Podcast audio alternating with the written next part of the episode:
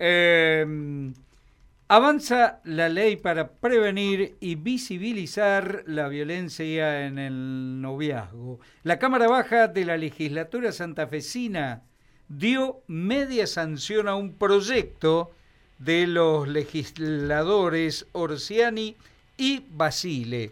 Eh, para consultarlo lo tenemos en comunicación a Sergio Checho Basile, ¿Cómo le va, diputado? Buenas tardes. Lo estamos saludando todo el equipo Abriendo Puertas. Hola, ¿cómo les va? Un gusto saludarlos. Saludo a toda la audiencia. Acá andamos muy bien, bajo lluvia en algunos lugares y en algunos lugares no. Estamos haciendo el mapa, ¿eh? buenas tardes, Checho. Estamos haciendo el mapa de donde llueve y donde no, aquí en la provincia de Santa Fe. ¿Estás aquí en la ciudad?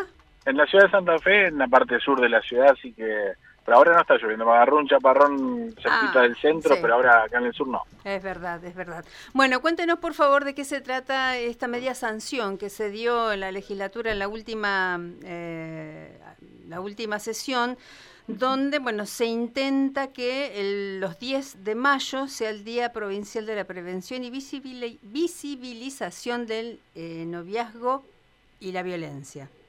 Así es. Bueno, es un proyecto de ley que, bueno, lo trabajamos con Georgino Orsian y todo el bloque de la Unión Cívica Radical.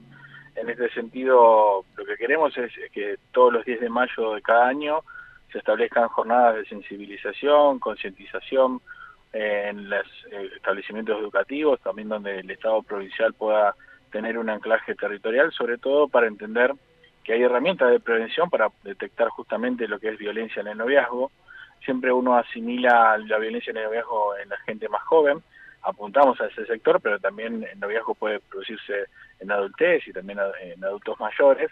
Lo cierto es que tenemos siempre, eh, lo que son las cifras son muy alarmantes, asesinatos que eh, con la República Argentina se viene dando un crecimiento muy importante, la provincia de Santa Fe no está ajena a esto, y el 10 de mayo refiere a lo que fue el asesinato de Chiara Páez en la ciudad de Rufino, eh, que ahora tenía 14 años, su asesino, que era su pareja en ese momento, 16 años, eh, por una discusión, por un embarazo, que bueno, luego se fue descubriendo todo este tipo de situaciones violentas eh, a raíz de la investigación.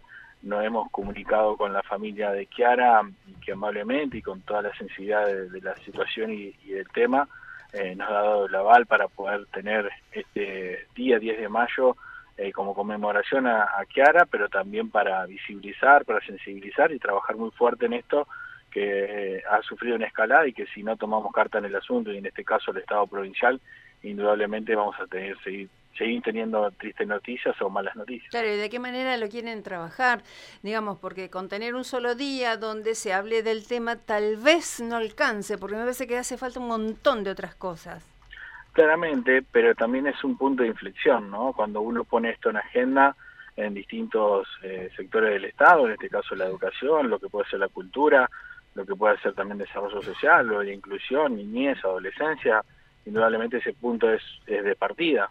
Eh, obviamente que el Estado también tiene que estar presente con herramientas que dé contención a la víctima, que también pueda generar eh, lo que es la estrategia integral de poder obviamente evitar estas situaciones. Pero bueno, también es, una, es, un, es un contexto muy difícil, el encierro en pandemia también ha perjudicado muchas de las relaciones, eh, estamos viviendo también en una crisis económica que también eso afecta a la cuestión emocional, nosotros decimos que cuando hay eh, cuando el amor duele no no es amor eso es violencia.